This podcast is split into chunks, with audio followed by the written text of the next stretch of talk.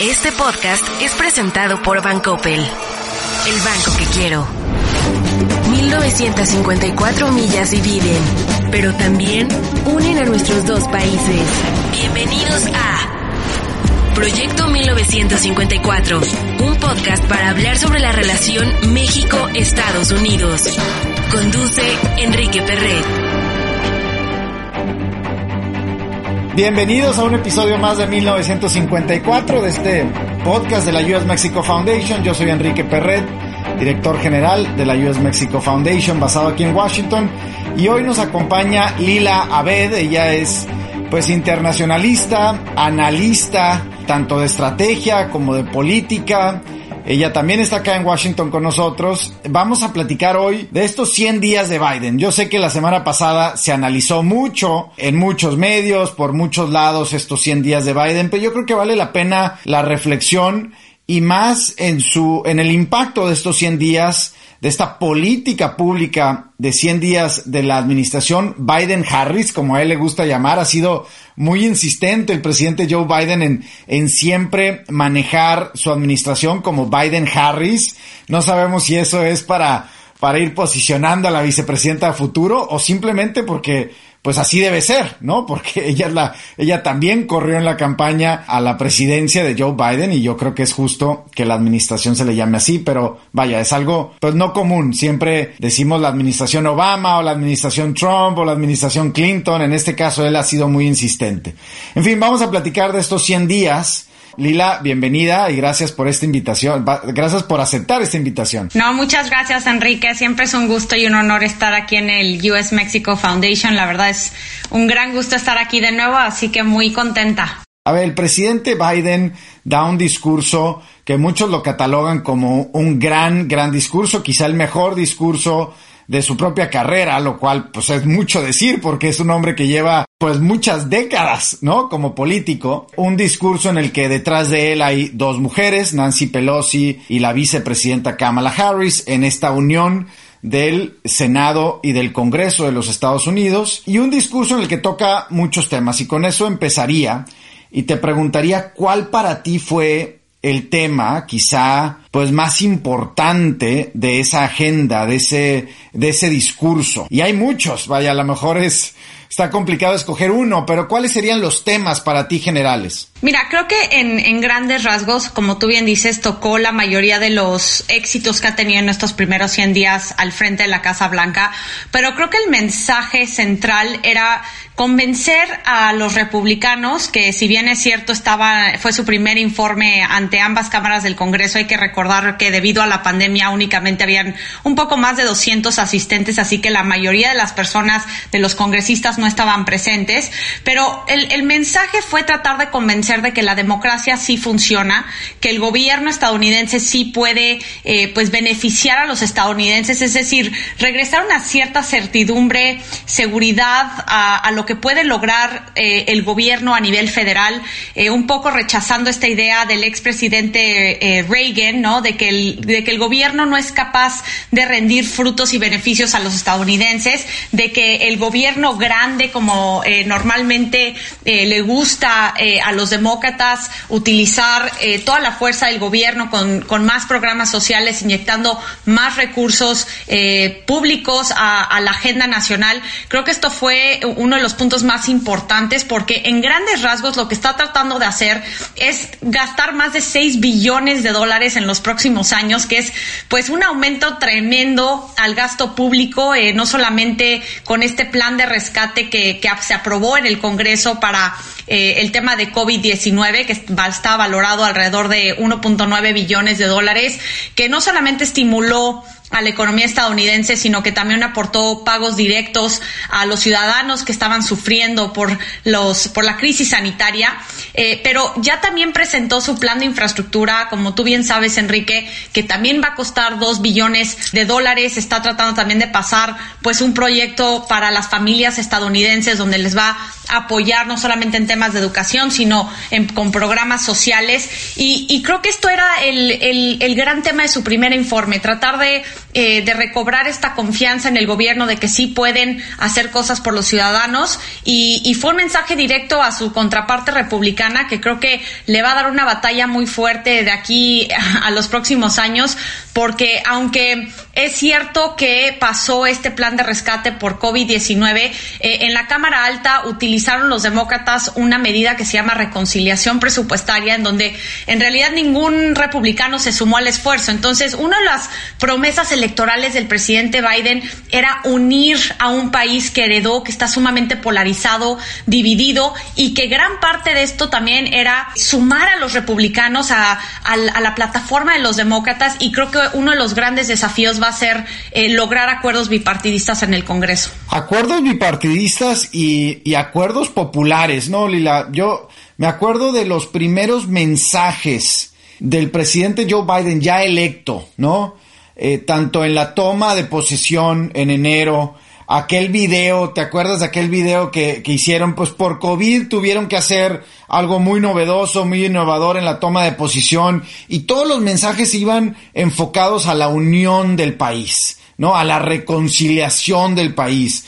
Venían de un 2020 pues bastante complejo por el COVID, pero no solamente por el COVID, sino también por toda la crisis, digamos, social en las calles de múltiples ciudades.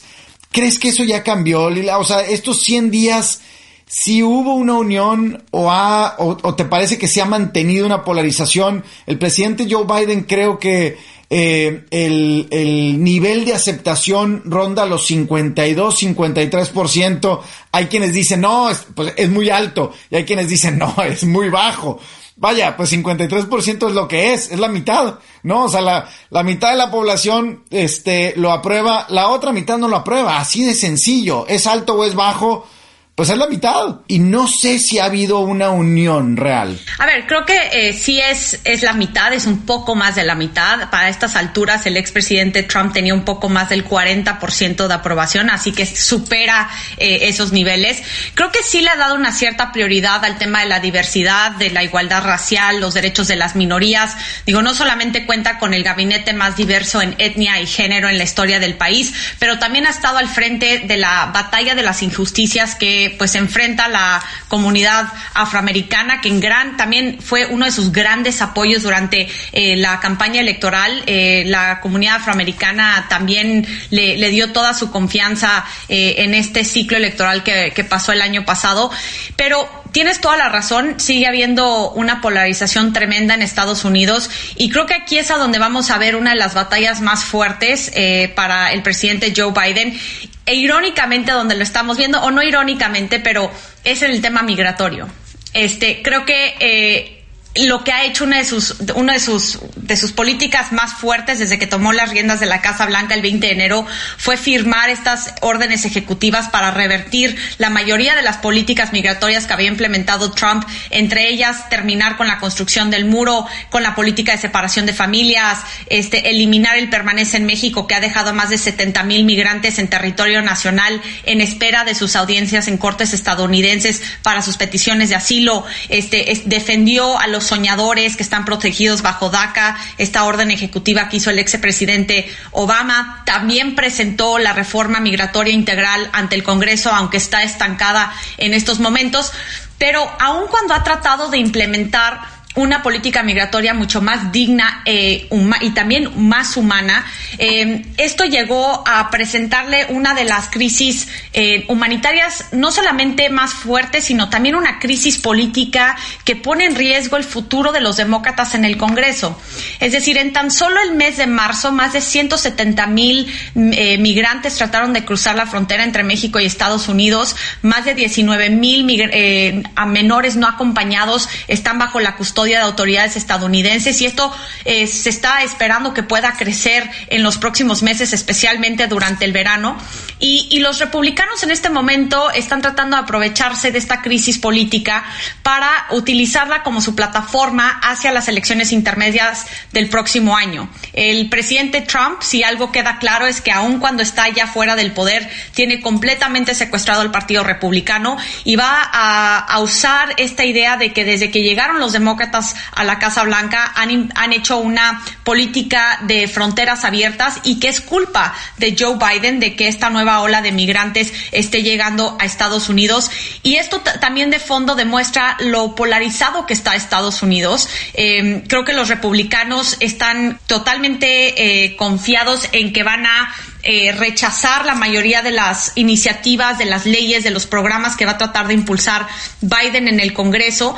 Y aunque sí han, aunque los demócratas han aprobado, eh, pues como lo dijimos, no el plan de rescate de COVID-19, utilizando estas medidas en el en la Cámara Alta sin el apoyo de los republicanos, va a requerir de la negociación del partido opositor para llegar a acuerdos bipartidistas y yo creo que esto puede presentarle pues un, un gran problema a futuro, especialmente si los republicanos logran arrebatarle la mayoría a los, a los demócratas en las próximas elecciones, porque entonces pues el presidente Biden tendría a un Congreso opositor durante los últimos dos años de su mandato, lo cual puede complicar mucho pues el avance de su agenda nacional. Dicho esto, creo que también esta polarización se está dando dentro de esta de este regreso a poner como una prioridad del tema de la diversidad y, de los derechos de las minorías. También es otra de las partes que los republicanos rechazan. Eh, vimos también la réplica, por ejemplo, del senador Tim Scott, el afroamericano que dio esta réplica al, a la respuesta al primer informe de Joe Biden y justamente dijo eso, que los demócratas están utilizando el tema de eh, diversidad y de la comunidad afroamericana como un tema político, como una arma política. Y aquí de nuevo vemos cómo eh, el tema de la polarización sigue incrementando en Estados Unidos Unidos y creo que esto va a ser uno de los de, los grandes desafíos para Biden porque de nuevo fue una de sus promesas electorales y desafortunadamente creo que no lo ha podido lograr. Ahora, siempre se ha considerado a Biden y era uno de los muchos argumentos para elegirlo a él como, como candidato, eh, el que es de los, de los políticos más conciliadores, ¿no? De los que podía eh, cruzar el pasillo, dicen, ¿no? En Estados Unidos y hacer acuerdos con los, con los republicanos. Vaya, hay varios temas en donde la polarización es aún mucho más fuerte, ¿no? El tema de migración, tú lo comentas, el tema del control de armas, el tema eh, de impuestos, por ejemplo. Eh, Donald Trump redujo los impuestos principalmente a corporativos y, y, vaya, en ciertos brackets, digamos, sociales o de ganancias. Está el tema también de medio ambiente, hay una polarización evidentemente. Y vaya, hay otros temas, ¿no? Eh, el, tema comercial, también históricamente hay diferencias entre republicanos y demócratas. Pero tú verías, Lila, que el tema migratorio, por lo que conlleva, ¿no? La diversidad, las minorías, eh, la frontera, el muro, etcétera, podría ser ese tema eh, central en la polarización o hay otros temas que están por ahí en la política y que a lo mejor no vemos. Mira, yo creo que tú acabas de, nombrar varias de las, de las cuestiones que, que, causan más polémica en Estados Unidos, entre ellas la aportación de armas, la reforma policial, ¿no? Que, que ahorita también quiere presentar los demócratas ante el Congreso y que los republicanos tienen una óptica completamente distinta a la que tiene la Casa Blanca sobre este tema.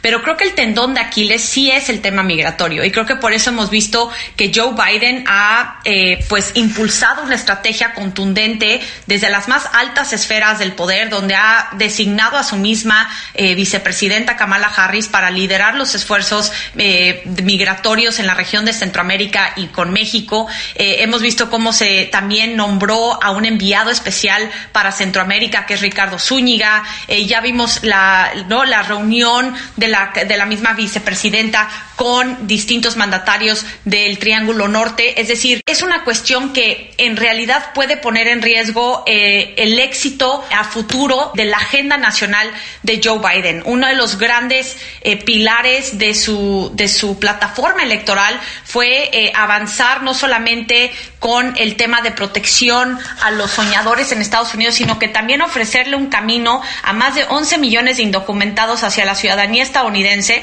que en estos momentos está completamente estancada en el Congreso de Estados Unidos. Esto también eh, hay, hay, otra, hay otro factor muy interesante en el tema de la polarización, porque si bien es cierto que su que, los republicanos están en contra de ofrecerle la ciudadanía a muchos indocumentados, también trae el tema Joe Biden de tener que reconciliar las diferencias dentro del mismo Partido Demócrata, donde se encuentra dentro de un Partido Demócrata que está mucho más inclinado hacia la izquierda extrema de lo que él esperaba. Él está mucho más al centro, en un centro moderado, pero pues tiene también esta fuerza interna donde está Elizabeth Warren, Alessandro Casio Cortés, el mismo Bernie Sanders, donde están jalando mucho más el tema ideológico del Partido Demócrata hacia la izquierda. ¿Y por qué te digo esto? Porque las si bien es cierto que los demócratas tienen una mayoría en el Congreso, son mayorías débiles. En, la Cámara Alta no tienen que contar con los 50 demócratas, tienen que contar que todos los, demócratas en la Cámara Alta se sumen a la aprobación de, las, de los proyectos que vaya a presentar en el Congreso. Sin embargo, hay dos senadores demócratas que, que vienen de unos estados que son más conservadores, tienden un poco más hacia el Partido Republicano y son eh, Joe Manchin, ¿no? que es, senador de Virginia Occidental, y también está la senadora Kristen Sinema de Arizona, que los dos posiblemente se pueden oponer, por ejemplo, a aprobar el plan de infraestructura que conlleva todos estos temas que acabas de nombrar, desde la educación hasta el tema de, programas sociales, el combate al cambio climático, etcétera. Si ellos, si alguno de esos dos demócratas se oponen a, a este proyecto de Joe Biden, Así de débil está eh, la mayoría demócrata que puede tumbar todo el esfuerzo de la Casa Blanca para aprobar estas iniciativas.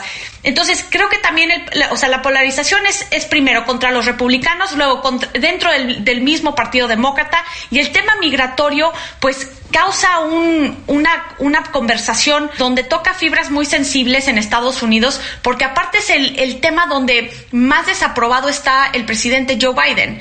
Entonces, está tratando de arreglar un problema a corto plazo que exige soluciones a largo plazo, eh, el, el abatir o enfrentar los problemas estructurales de, El Salvador, Honduras, Guatemala y México son proyectos a mediano y a largo plazo. Aparte, eh, que la reforma migratoria que presentó ante el Congreso destina 4 mil millones de dólares a esta región en los próximos cuatro años. Si no aprueban esta reforma, pues no van a contar con esos recursos para poder eh, arreglar y enfrentar la crisis migratoria.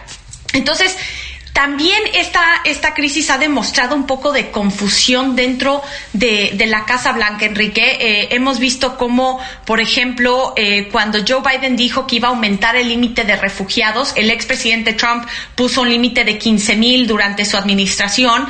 El presidente Joe Biden se había comprometido a aumentarlo a 62 mil 500 y llegar hasta 125 mil. Sin embargo, hace un par de semanas dijo que iba a mantener el límite de 15 mil que había impuesto Trump. De repente le viene un rechazo total por parte de los demócratas de, revierte y dice, no, sí voy a aumentar el límite de refugiados. Y aquí es, es, justo este ejemplo donde te demuestra las diferentes, las diferentes fuerzas que están operando eh, políticas dentro de la administración de Joe Biden, lo difícil que es reconciliar las los diferentes intereses eh, entre los demócratas y los republicanos. Y creo que sí, el, el problema migratorio es el tendón de Aquiles, sin duda, en estos momentos y particularmente en los primeros 100 días de Joe Biden.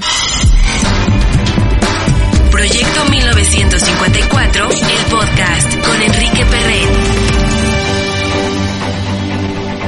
En los detalles de, de las grandes propuestas de Joe Biden, eh, en el detalle es donde hay el conflicto a veces interno, ¿no? Y creo que hay, hay dos ejemplos que nos muestran eh, el cómo tú hablas de este, vaya, el, el voto local y estatal evidentemente influye mucho en la decisión del senador o el congresista. Más allá del partido, pues el senador o el congresista quiere retener su escaño. O sea, ese es su, su principal objetivo es retener su escaño.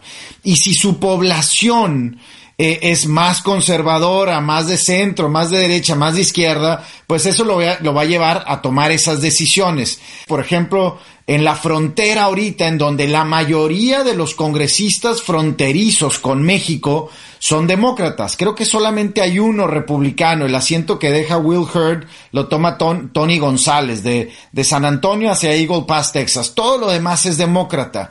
Y ahorita, por ejemplo, en el tema migratorio, hay otro tema que per se no es migratorio, que son las restricciones al cruce de mexicanos por la frontera terrestre, pero que ha estado como involucrado en el tema migratorio y que no se han levantado esas restricciones, a pesar de que el COVID pues digamos que ya ya podría levantarse ciertas restricciones, lo hemos visto por avión, y por el tema migratorio las restricciones continúan. Y los congresistas demócratas de la frontera han insistido en que la Casa Blanca levante las restricciones. A un Henry Cuellar, un Vicente González, una Verónica Escobar, y hay un pushback de la Casa Blanca porque hay otros temas involucrados. El otro tema tú lo mencionabas, ¿no? Un plan de infraestructura de 2.3 trillones de dólares, que para México son millones de millones, y en donde cuando lo desglosas, digamos, pues ves algunos apartados en donde son programas sociales, ¿no? Vaya, los podemos, los podemos, este, no quiero decir disfrazar, los podemos argumentar como son, como que son de infraestructura, pero, pero son programas sociales, eh, temas educación, temas de atención a adultos mayores, temas de atención a personas discapacitadas. Y en eso me parece que va a haber eh, estos enfrentamientos de demócratas que pudieran no estar eh, a favor de eso. ¿Lo ves igual, Ila? Totalmente, Enrique. Y esa es la complejidad de la política que enfrenta Joe Biden, ¿no? O sea, por un lado, y tú lo acabas de decir, este, y a mí me vienen a la cabeza las declaraciones de Henry Cuellar, ¿no? Que le decía, tiene que tomar la Casa Blanca medidas mucho más contundentes, inmediatas para enfrentar el, tema eh, migratorio, eh, ya terminar con las restricciones de cruces terrestres entre México y Estados Unidos, porque está frenando mucho del flujo comercial y de la cotidianidad que, representa esta franja fronteriza entre México y Estados Unidos.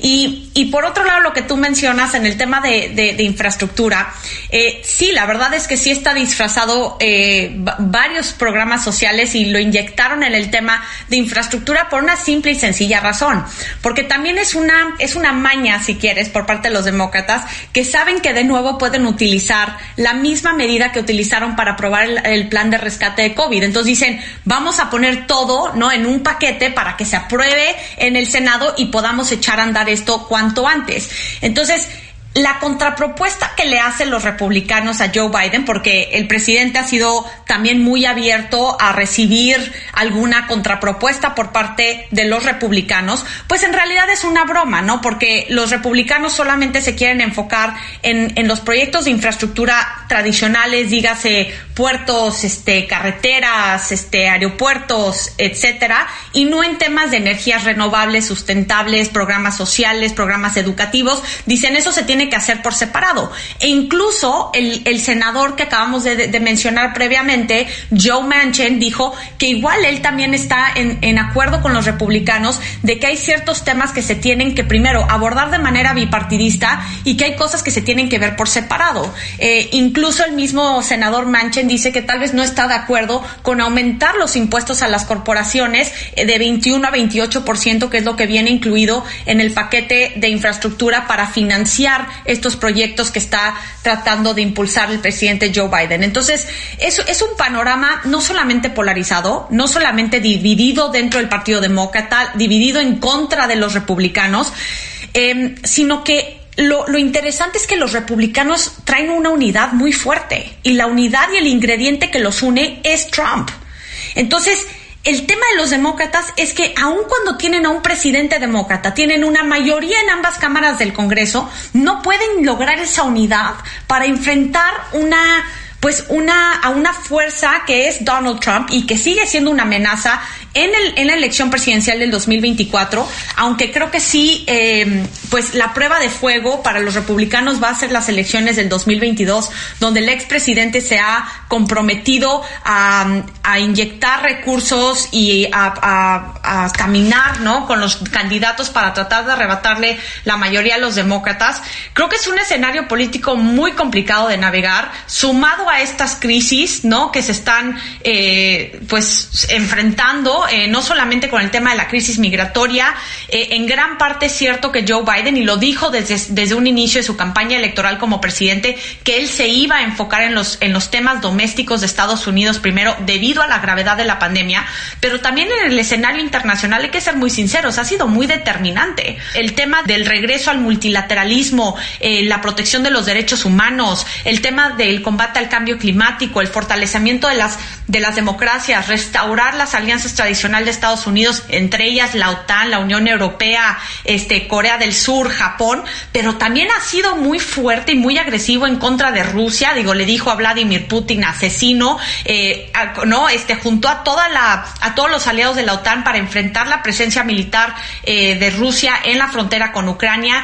Con China ha sido muy claro de, de lo que, de, la estrategia que, que enfrenta, ¿no? Eh, que, la hegemonía de Estados Unidos está de regreso, que América está de regreso y este liderazgo pues le va a costar mucho también a, Joe Biden a nivel internacional, eh, retirando las tropas de Afganistán, empezando el primero de mayo a más no tardar el 15, el 11 de septiembre de este año. Muchos de los generales en Estados Unidos están en contra del retiro de las tropas de Afganistán porque puede regresar Al Qaeda, porque puede regresar con toda la fuerza el talibán.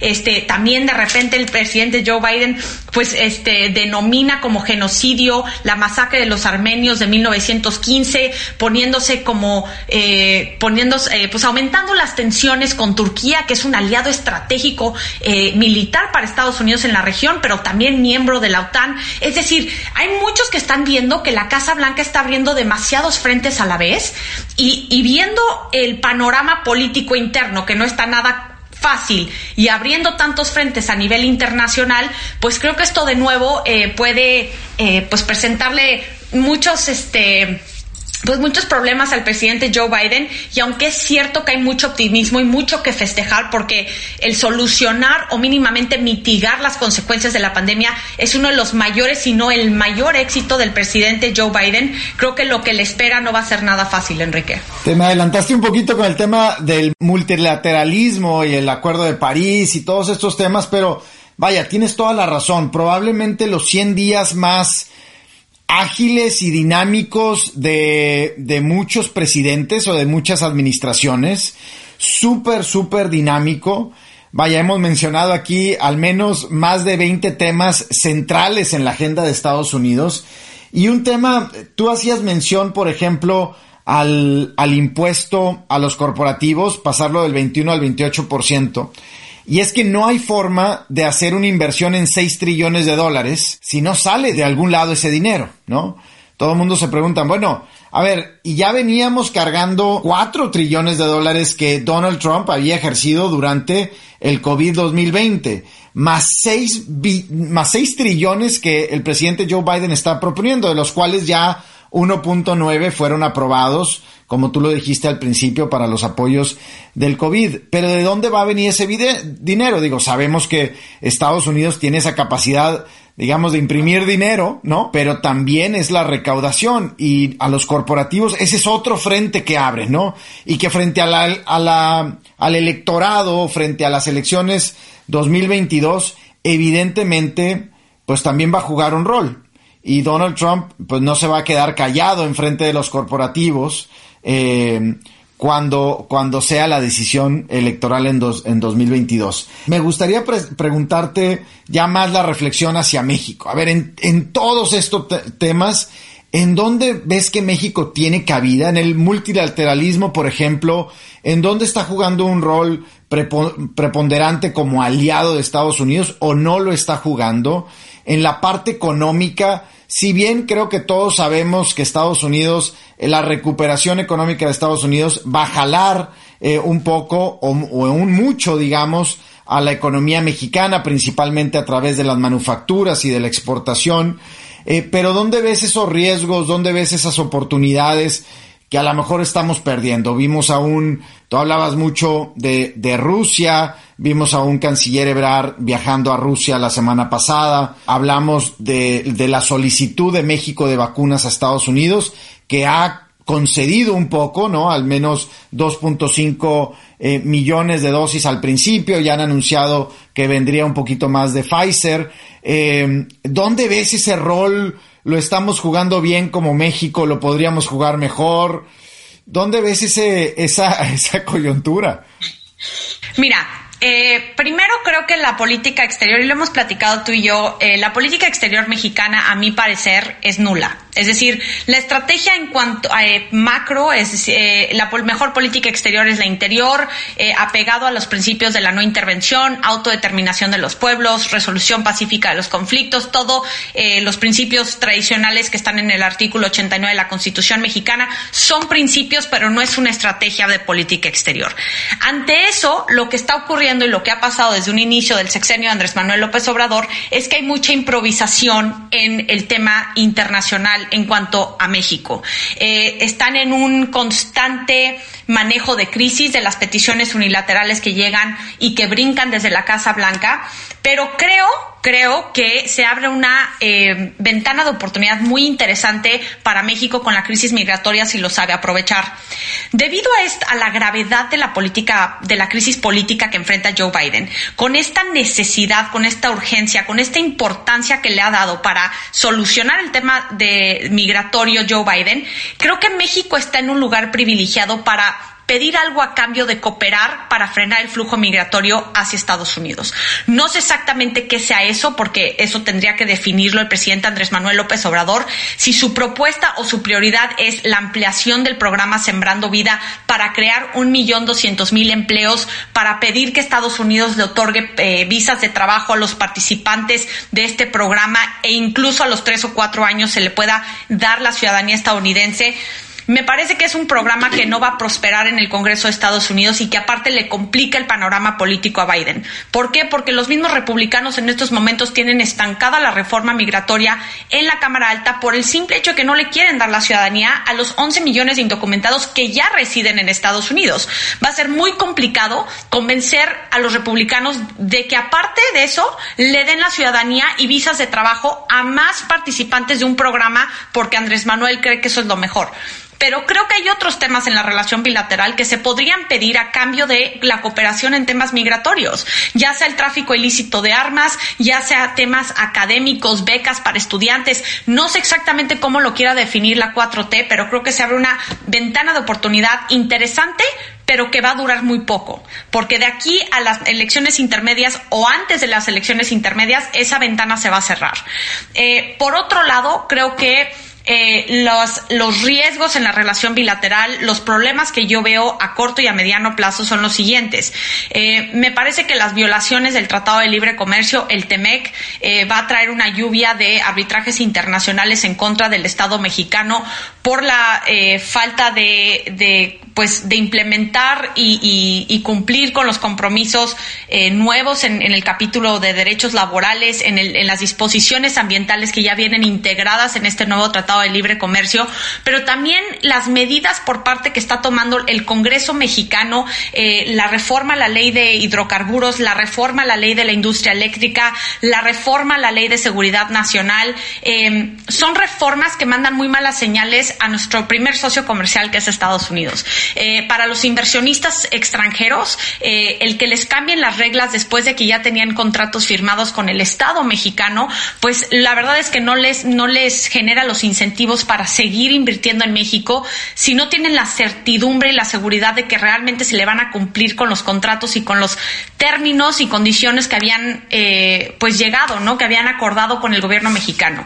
Creo que la cancelación de proyectos como el aeropuerto de la Ciudad de México, eh, la tendencia de la 4T de favorecer energías sucias como la creación de la refinería de Dos Bocas, el tren Maya, este son son medidas que van un poco en contra de la tendencia global en el combate al, al cambio climático. Y creo que esto eh, va a complicar mucho la relación bilateral porque en los ejes de política exterior que dijimos que son los de Joe Biden, en el tema de protección de los derechos humanos, en el tema de fortalecimiento de las democracias, en el tema del combate al, cambio climático, en estos tres puntos queda expuesto Andrés Manuel.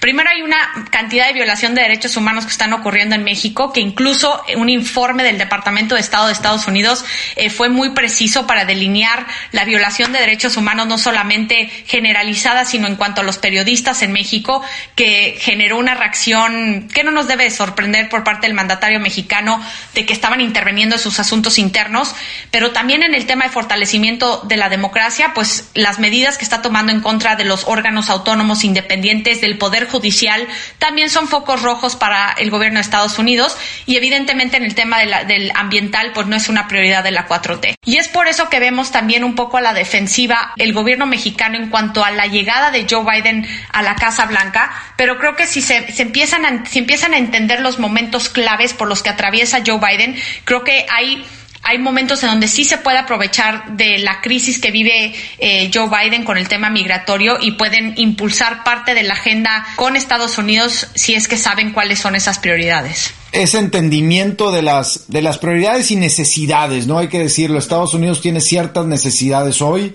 eh, también el tema de las cadenas de suministro, que lo hemos visto bastante en la agenda de Joe Biden a través de un executive order y de, de muchas otras implementaciones de política pública para salirse de China y hacer sus cadenas de suministro mucho más confiables, ya sea dentro de Estados Unidos o con aliados. Pero ese entendimiento pues va a ser, va a ser clave, Lila, entender lo que nuestro primer socio comercial está necesitando en materia migratoria, económica, de infraestructura, en materia de medio ambiente, en materia de energía, etcétera, pues va a ser clave para una mejor relación. Lila, te agradezco muchísimo tu tiempo, una súper reflexión, qué padre conversar contigo y bueno, pues ojalá y tengamos oportunidad más adelante de seguir platicando de esto. Al contrario, Enrique, de verdad muchas gracias por la invitación y como siempre un gusto estar aquí contigo. Nos vemos pronto. En la relación quizá más compleja entre dos países, encontraremos temas de talento, comercio, seguridad, finanzas, energía, frontera, migración. Esto es Proyecto 1954, el podcast. Este podcast fue presentado por Bancoppel, el banco que quiero.